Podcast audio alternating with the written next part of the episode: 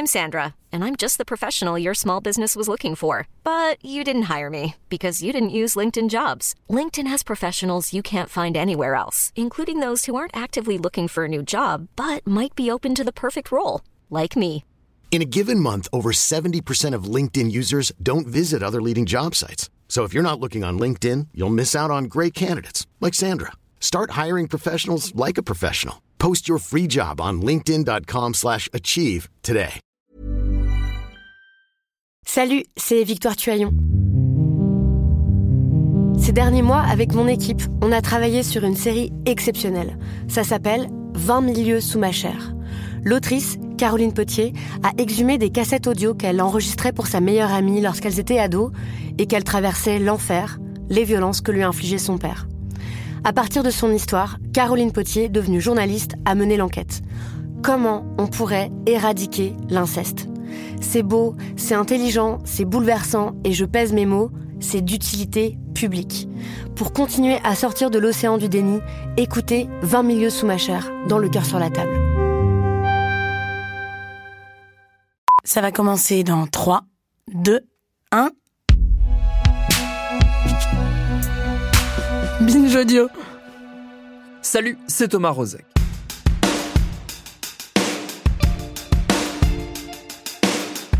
Ça fait une semaine qu'on connaît les résultats du premier tour de l'élection présidentielle et donc les noms de ceux qui se disputeront nos suffrages le 24 avril prochain, soit les deux mêmes qu'il y a cinq ans, à ma droite Emmanuel Macron et encore plus à ma droite Marine Le Pen.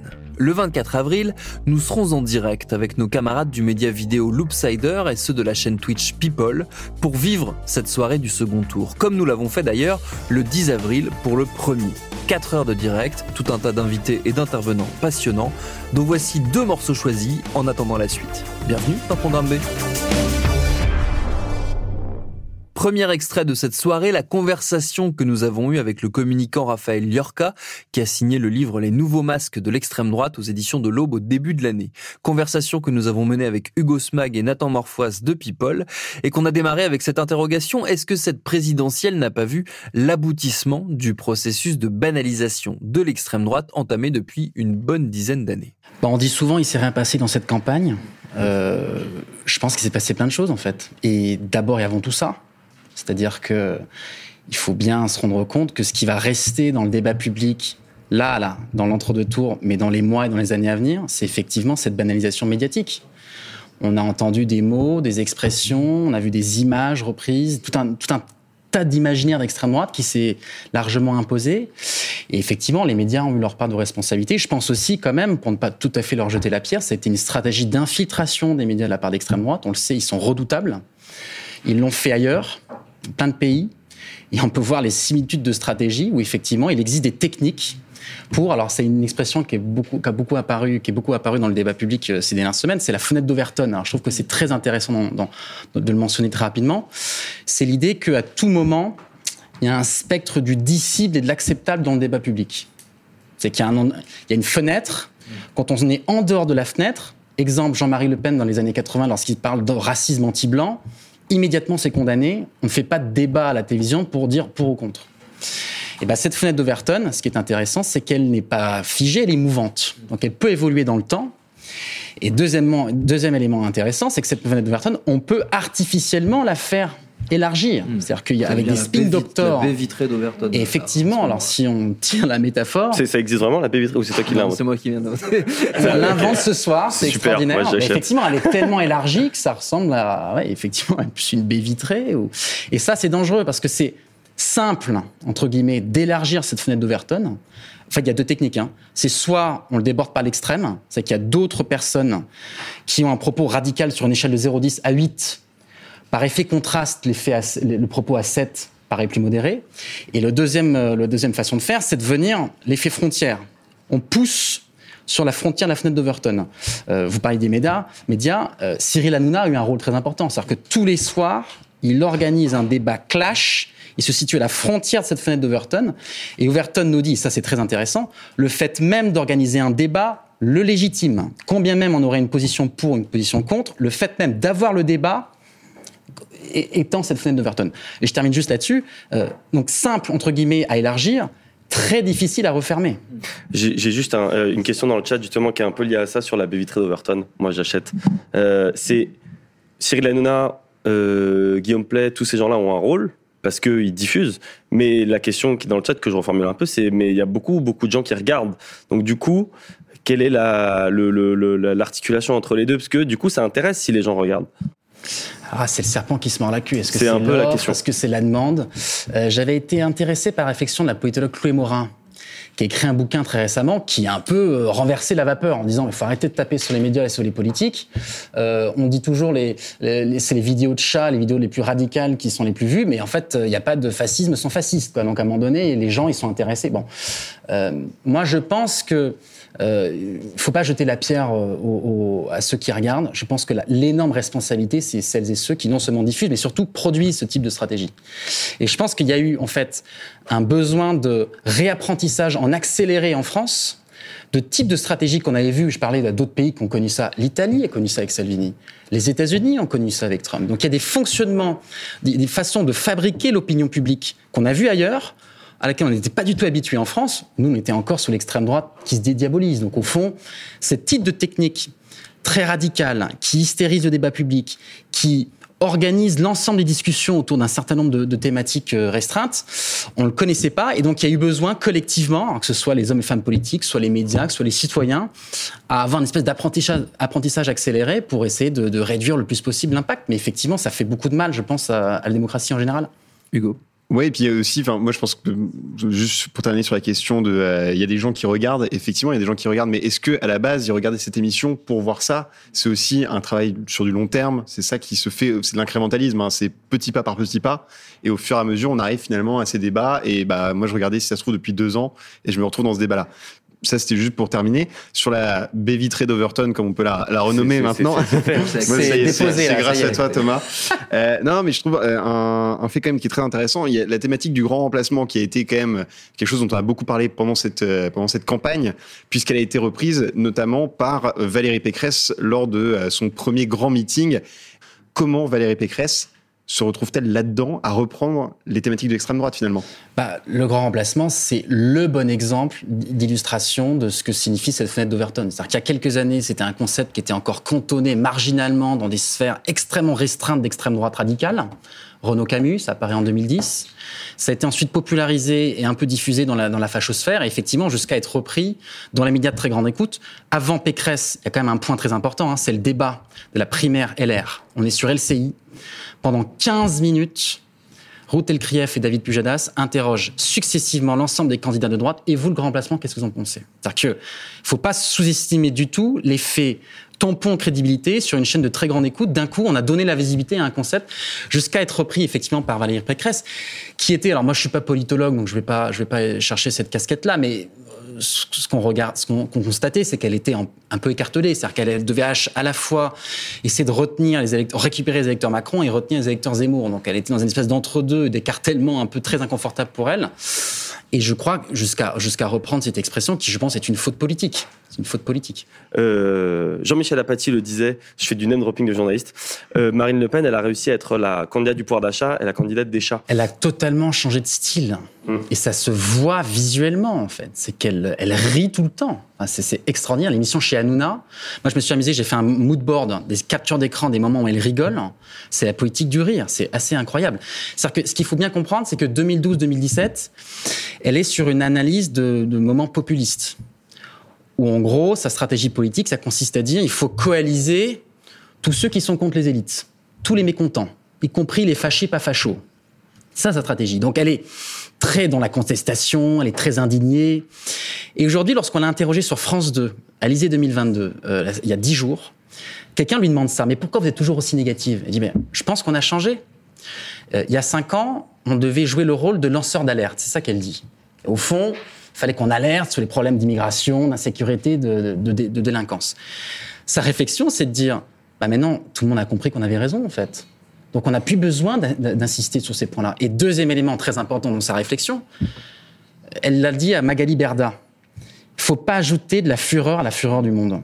Le monde, il est violent. Dans la rue, dans le travail. Il faut pas qu'il soit violent dans la politique. Et donc, elle a une sorte de basculement total. Moi, j'appelle ça la campagne thérapie. C'est qu'on a l'impression qu'elle vient accompagner émotionnellement les Français.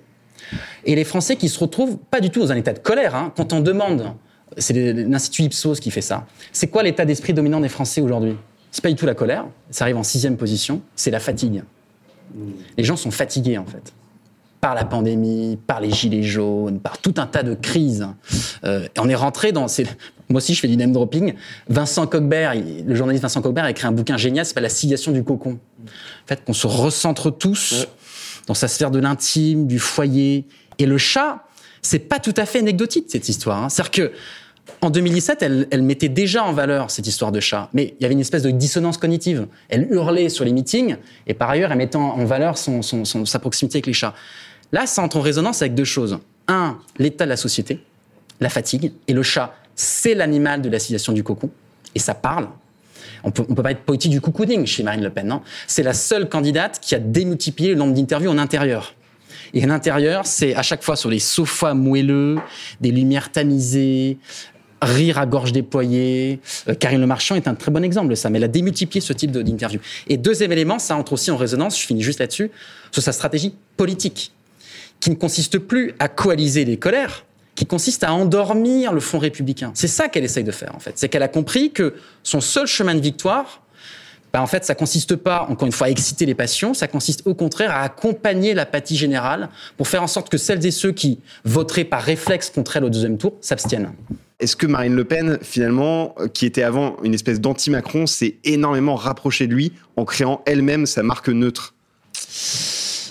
Beaucoup de choses dans ta question. Hein. Ouais, mais ce que, ouais, ce, qui, ce qui est marrant, ce qui est drôle quand même, enfin drôle. Ce qui est saisissant, c'est qu'il y a un an, il y a un sondage qui montrait que 70% des Français refusaient le, le duel Macron-Le Pen au deuxième tour. On a vécu mille péripéties et on arrive finalement à la même tête d'affiche le réflexe, ce serait de dire tout ça pour ça. moi, ce que je pense, vraiment important de souligner, c'est que c'est pas retour à la case départ. C'est qu'entre les deux, on a beaucoup parlé de Marine Le Pen tout à l'heure. Je crois que ce qui caractérise euh, la stratégie d'image de Le Pen, c'est qu'elle est venue coller à tout un tas de signes et de symboles de Macron. C'est que c'est hyper contre-intuitif. C'est-à-dire qu'elle s'est construite en opposante politique numéro un, mais en venant faire converger son, système symbolique vers celui de Macron. Moi, j'avais été très marqué par son affiche qui a lancé toute sa pré-campagne Liberté, liberté chérie. C'est qu'elle reprenait le concept de liberté, qui n'est pas franchement une tradition d'extrême droite, qui, qui appartenait plutôt au logiciel libéral de Macron en 2017. Le Louvre, en janvier, fait une vidéo. Elle revient sur le lieu du sacre d'Emmanuel Macron en mai 2017.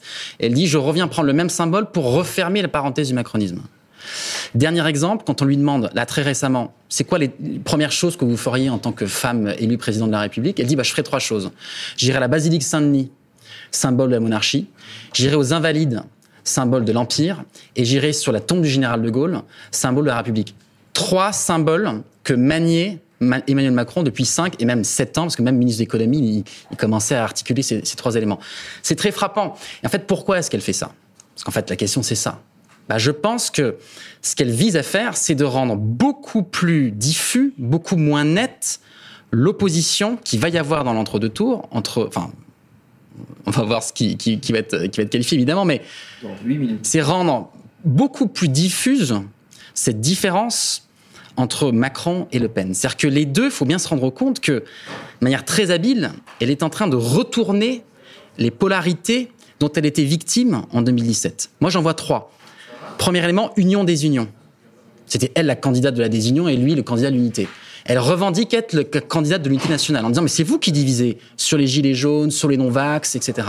Puis elle, a, créé le Rassemblement national en plus. Oui, alors effectivement, c'est là qu'on voit, c'est intéressant, c'est une stratégie qui est antérieure à l'arrivée d'Éric Zemmour. C'est depuis longtemps, elle pose ces, ces jalons-là. Deuxième élément, sur le programme. C'est Macron qui avait un programme clair et elle qui avait un programme fou en 2017. Là, elle inverse le truc. Mais, mais le programme Macron, c'est une série de mesures, mais quel projet politique pour la France est-ce que ça dessine À l'inverse. Et dernier élément, très frappant, calme agressivité. On se rappelle du débat d'entre-deux tours en 2017. C'est lui, le calme olympien, serein, etc. Et elle, l'agité, qui perd un peu ses nerfs et qui, on a tous vu les extraits qui, depuis, sont même devenus des, des etc. Là, c'est l'inverse. C'est lui qui attaque bien en tête Et c'est elle qui se gausse d'être la candidate sereine, calme, etc. Donc, on espèce non seulement de convergence des symboles, mais même d'inversion sur un certain nombre de points, ce qui me fait dire que l'entre-deux tours va être beaucoup plus difficile. C'est-à-dire qu'elle est en train de priver un certain nombre de cartes qu'avait Emmanuel Macron en 2017, qui ne pourra plus utiliser de manière aussi claire et efficace dans l'entre-deux tours cette année. Est-ce que le vote utile maintenant, il marche encore, vu que ça fait troisième campagne et que c'est un peu diabolisé? Bah, À force de crier au loup, euh, c'est ça le risque en fait et que effectivement le paradoxe c'est qu'elle a peut-être jamais été aussi proche du pouvoir et peut-être que ce réflexe euh, anti extrême droite et ce fond républicain n'a jamais semblé aussi fragile. Mais il faut bien comprendre que tout ça, c'est aussi l'objet d'une stratégie. C'est qu'elle a œuvré depuis six, six mois, huit mois, un an, à neutraliser petit à petit ce réflexe anti-extrême droite, à euh, annuler cette étiquette même d'extrême droite. Et donc tout ça, on voit, on voit effectivement le, que ça, à mon avis, ça va être beaucoup plus difficile de la diaboliser. C'est-à-dire que euh, Macron a essayé de faire juste avant le premier tour euh, l'idée du tandem qui je pense est un, est un vrai bon axe, c'est-à-dire le tandem Zemmour-Le Pen. C'est qu'au fond, c'est deux faces d'une même pièce, et que évidemment que si Le Pen est élu, il devra faire de la place dans son gouvernement à des Zemmouristes, peut-être pas le Zemmour lui-même, mais à des Zemmouristes.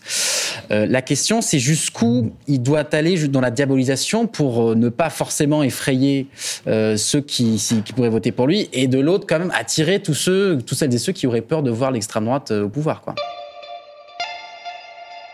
Le deuxième moment de cette soirée électorale qu'on a eu envie de vous faire réécouter, c'est la passionnante discussion qu'on a eue avec le militant et vidéaste Sumboy Vrai Nom, le créateur de la chaîne YouTube Histoire Crépue. Nathan Morfoise de People était toujours à mes côtés et nous avons été rejoints par ma camarade Judith Duportail qui anime notamment le podcast On peut plus rien dire que je vous conseille vivement. On a commencé par demander à Sumboy Vrenon son sentiment sur la place de l'histoire dans cette campagne électorale, tant on a eu l'impression qu'elle n'avait jamais été aussi présente, mais surtout aussi instrumentalisée. Ce que j'ai repéré tout de suite, c'est que oui, l'histoire avait beaucoup de place dans cette campagne, mais notamment euh, la dimension coloniale de l'histoire française, euh, bah, avec tout ce qui se passe à l'extrême droite, tout le discours de l'extrême droite, qui est en fait euh, une sorte de remobilisation de la rhétorique de l'empire colonial français. Et donc, moi, c'est ça qui m'a frappé, c'est de voir à quel point les thématiques, on a le mot grand remplacement, le mot assimilation, euh, des mots comme séparatisme, qui sont des liens directs avec l'histoire coloniale française dès qu'on sent, enfin dès qu'on connaît un petit peu cette histoire, et à quel point tout ça a été euh, des, ça a été des éléments bah, structurants et phares dans la campagne, mais qu'on ne les a pas forcément interprétés comme tels. Voilà. Euh, à votre avis, pourquoi est-ce que l'extrême droite aime autant euh, convoquer les vieilles figures historiques, toujours revenir euh, aux, vieilles histoires du, Moyen Âge? Enfin, pourquoi ils sont autant attachés à, tout ça, selon vous? Ben, je pense qu'il y a une sorte de fascination, de nostalgie d'un roman national français euh, qui, bah, qui a été un roman d'une France grande qui rayonnait dans le monde, une France conquérante, avec l'idée de reconquête d'Éric Zemmour qui est un peu euh, de faire revenir justement tout cet imaginaire-là.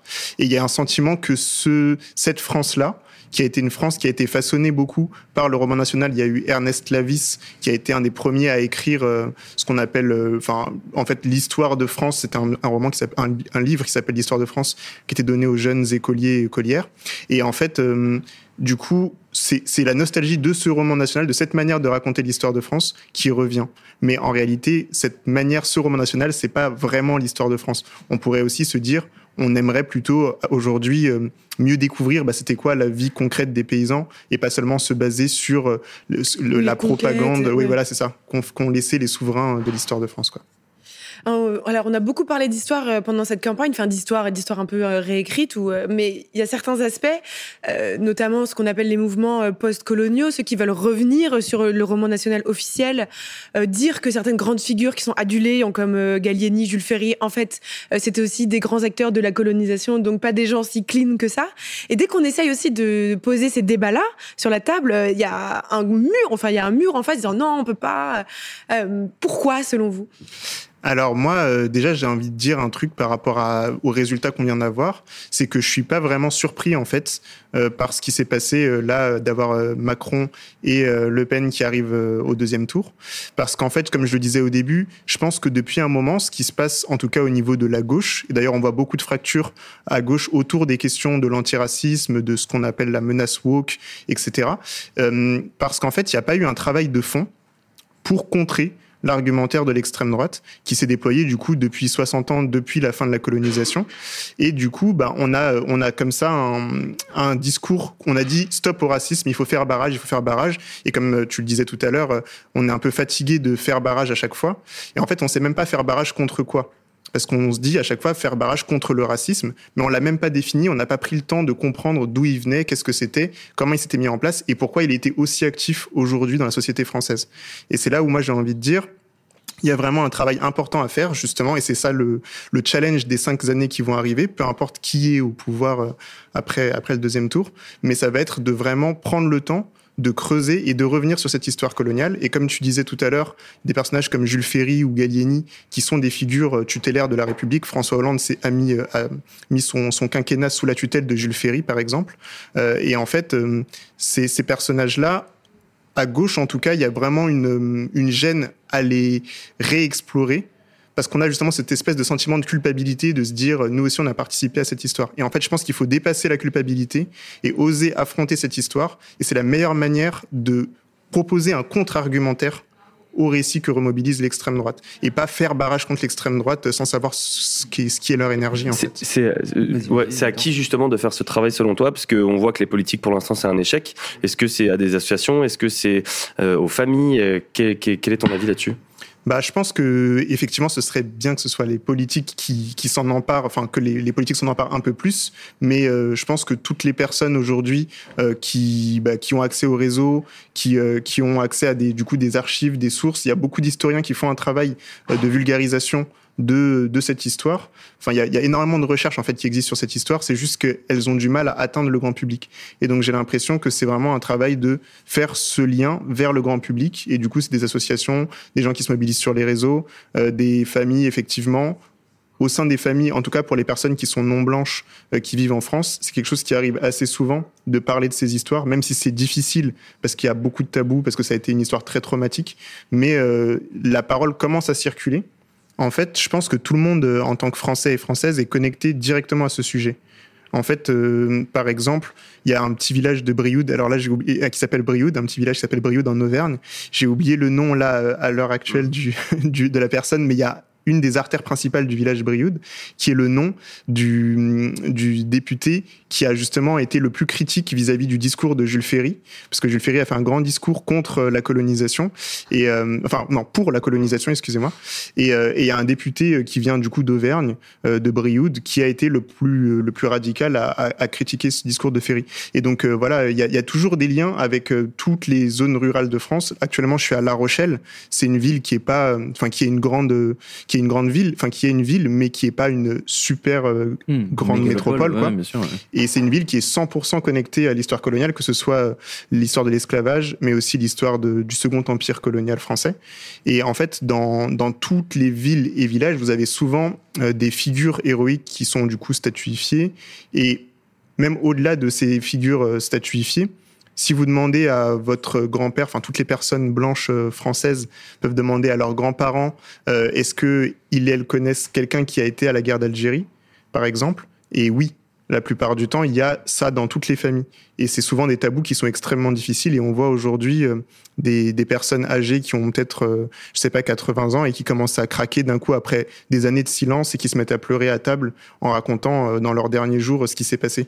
Et ça arrive extrêmement fréquemment en fait. Donc tout le monde est lié à cette histoire. C'est pas une, c'est pas quelque chose qui cible seulement euh, les agglomérations. Est-ce qu'il n'y a pas eu aussi, si on en revient un peu au rôle de la parole publique et de la parole politique dans cette gestion de l'histoire collective pour le coup, un certain nombre d'occasions manquées. Je pense notamment tout récemment euh, à l'anniversaire des accords d'Évian, qui aurait été peut-être l'occasion d'avoir enfin une conversation un peu ouverte ou un peu plus euh, avancée sur euh, ce qu'a été la réalité de la guerre d'indépendance algérienne et de la, on va dire, des crimes de l'armée française euh, là-bas et de ce qu'a été l'occupation coloniale euh, en Algérie. Encore une fois, on a vu que c'est passé complètement à l'as. Il y a eu le rapport Stora, il y a eu des choses, mais euh, le courage politique euh, était visiblement pas, à l'appel. Je sais pas comment, comment vous, vous l'interprétez. Bah non, en fait, j'ai l'impression qu'en tout cas, sous le quinquennat d'Emmanuel Macron, il a tenté, comme d'habitude, de faire du en même temps. Donc il y avait ce côté. Euh...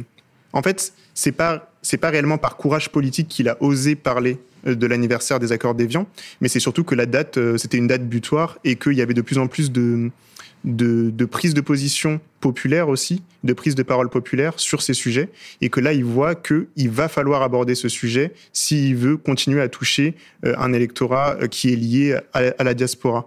Et c'est la même chose qui s'est passé par rapport euh, au franc CFA, par exemple. Il y a eu l'annonce de la sortie du franc CFA et de la mise en place de l'éco, donc franc CFA, ancienne monnaie coloniale. Et donc, il y a toujours cette technique d'Emmanuel Macron qui vise à essayer de, de, en fait, de gagner des points de sympathie auprès de la diaspora et aussi dans les pays d'origine des personnes issues de la diaspora. Alors, Johan Hufnagel, qui est le patron d'Upsider et qui est auvergnat, nous, nous indique que Brioude, il y a 7000 habitants. il ne faut pas dire que c'est un village, sinon ça va chier. J'ai une petite question une du petite chat. question du chat, Ouais. et après une question Ouais. de Judith. Euh, la petite question, alors c'est, on ressort un tout petit peu, mais c'est un sujet qui revient souvent. En quoi écologie et décolonisation sont deux concepts qui sont liés? Bah, en fait, ce qu'il faut se dire, c'est que euh, la colonisation française, c'est pas seulement des gens qui viennent et qui envahissent un pays euh, pour le fun.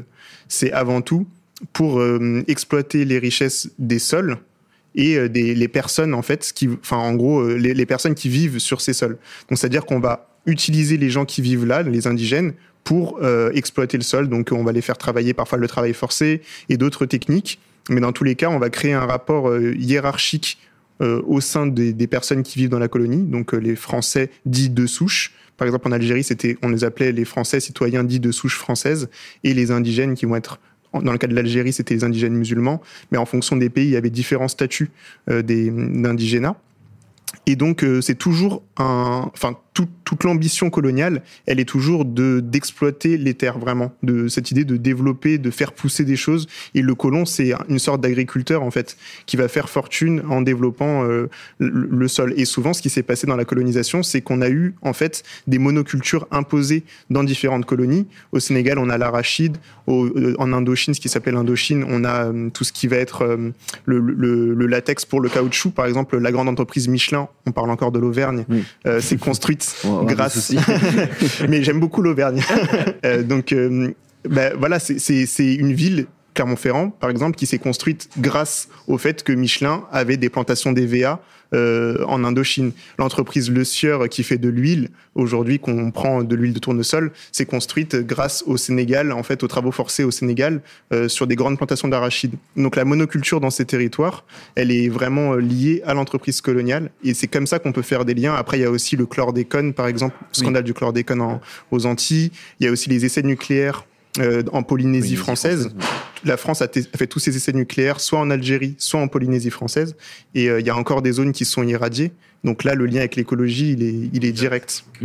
Judith. Et il y a aussi un lien à faire, euh, je pense, avec le, le féminisme, euh, parce que euh, euh, de- parmi les deux grands mouvements qui, euh, qui demandent une réhabilitation historique, il y a aussi euh, celui des femmes qui demandent la, la réhabilitation de, de figures euh, invisibilisées.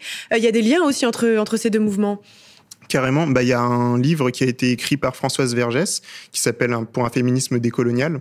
Et, euh, enfin, féminisme décolonial, et, euh, et que je vous conseille du coup d'aller lire, euh, voilà, sur le sujet. Et en fait, il y a aussi la question, enfin, il y a plein de courants, de manières dont le féminisme et les, questions post-coloniales se rejoignent. Mais je trouve que ce qui est important de dire, c'est que euh, là, on a parlé un peu des grandes figures qui sont souvent des hommes plutôt blancs qui sont mis à l'honneur dans nos espaces publics. Mais ce que, ce que les mouvements aujourd'hui euh, qui travaillent sur les questions féministes et coloniales demandent, c'est pas forcément d'ériger euh, des femmes pour remplacer euh, les hommes qui sont mis en place, mais c'est plutôt de repenser même la manière dont on construit une mémoire commune en fait. Et quand on crée un, monument euh, qui est sur une place publique, comme par exemple le monument à Joseph Gallieni, bah, ce qu'on crée, c'est la mémoire euh, d'un héros colonial en fait qu'on consacre en oubliant tout un contexte qui est extrêmement complexe et qui touche plein d'endroits du monde. Et on pourrait peut-être penser d'autres manières de, raconter, la, enfin de, porter la mémoire de l'histoire, la mémoire française en fait, qui soit pas juste figée des individus euh, dans, dans la pierre ou le bronze ou autre. C'est vrai qu'on a du mal à, penser la transmission de l'histoire par autre chose que effectivement euh, les héros et les dates. Et je pense à, aux exemples que, que tu citais tout à l'heure sur euh, l'histoire de Le Sieur ou l'histoire de, Michelin. Ça, c'est un patrimoine quelque part où c'est une histoire qu'on ne nous transmet pas parce que effectivement, si on fait pas la démarche d'aller chercher d'où viennent ces entreprises et comment elles ont construit euh, euh, leur fortune, on on n'y aura pas accès. Il y a toute une tout un rapport même à l'histoire qui est à, reconstruire, à, réimaginer. Mm. Oui, carrément. En fait, euh, et d'ailleurs, quand je dis tout ça, c'est pas pour. Euh, il y a beaucoup l'idée d'autoflagellation, de dire euh, ah mais en fait Michelin ils sont pas si sympas que ça. C'est pas ça la question en fait. C'est pas de se dire on va pouvoir condamner moralement. Non. voilà telle ou telle entreprise ou telle ou telle figure, mais c'est vraiment juste bah, comprendre d'où vient ce qu'on est aujourd'hui en fait, enfin d'où on vient en fait, et tout c'est tout ensemble. Et ça c'est un truc qui est du coup important pour cette histoire de comment on construit un contre-récit à l'extrême droite. Et du coup, c'est un, challenge, je pense, hyper intéressant sur les cinq ans qui vont arriver, de se dire bah, justement comment on repense la manière de faire histoire commune. Ce qui est au centre des programmes d'extrême droite, de Marine Le Pen et de Éric Zemmour, c'est justement redonner cette espèce de, bah, de récit national français, récit de conquête, euh, récit de grandeur de la France, aussi au travers de ses outre-mer. Marine Le Pen a beaucoup, euh, enfin un grand volet sur, euh, sur l'outre-mer et sur, enfin, et du coup on voit que tous les candidats aujourd'hui, sans le dire, reconnaissent que ce qui fait la France, ce qui fait la grandeur de la France à l'échelle internationale, c'est euh, le fait qu'on a le deuxième, euh, la deuxième surface maritime mmh. mondiale, grâce à ce qu'on appelle les confettis de l'empire, donc euh, les dom-tom ou enfin les outre-mer en fait. Et donc tout ça, c'est vraiment bah, comment on refait histoire ensemble en intégrant ce qui reste aussi de cette histoire aujourd'hui. L'intégralité de cette émission commune entre nous, Loopsider et People, elle est à retrouver sur la chaîne Twitch de People, sur le Facebook de Loopsider ou sur la chaîne YouTube de Binge Audio. Et la soirée du second tour, ce sera le 24 avril aux alentours de 19h en direct sur ces mêmes plateformes. Merci à Raphaël Liorca et Someboy Vrenon, ainsi qu'à tous les invités et toutes les équipes mobilisées pour cet événement. Merci à Elisa Grenet d'en avoir fait cet épisode de Programme B, qui est un de Binge Audio préparé par Lauren Bess. Tous nos épisodes, les anciens comme les nouveaux, sont à retrouver sur toutes vos applis de podcast. Cherchez-nous sur Internet si vous voulez nous parler et à très vite pour un nouvel épisode.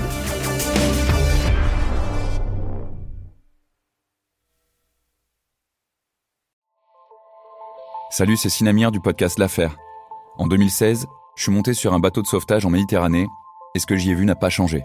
En tout, depuis 10 ans, on compte même près de 30 000 morts sur cette mer alors dans le naufrage, notre nouvelle enquête, j'ai voulu raconter un cas concret. Comment 130 personnes sont mortes en 2021 à la frontière de l'Europe, malgré des dizaines d'appels de détresse. Qui n'a pas pu les sauver? Pourquoi? Qui étaient ces disparus? Et surtout, comment on en est arrivé à ne plus parler de 130 personnes qui meurent le même jour sur un bateau au milieu de la Méditerranée? Le naufrage, c'est la nouvelle série du podcast L'affaire de Paradiso Média. Une enquête que vous pouvez retrouver gratuitement chaque semaine à partir du 27 mars 2024 sur toutes les applications de podcast.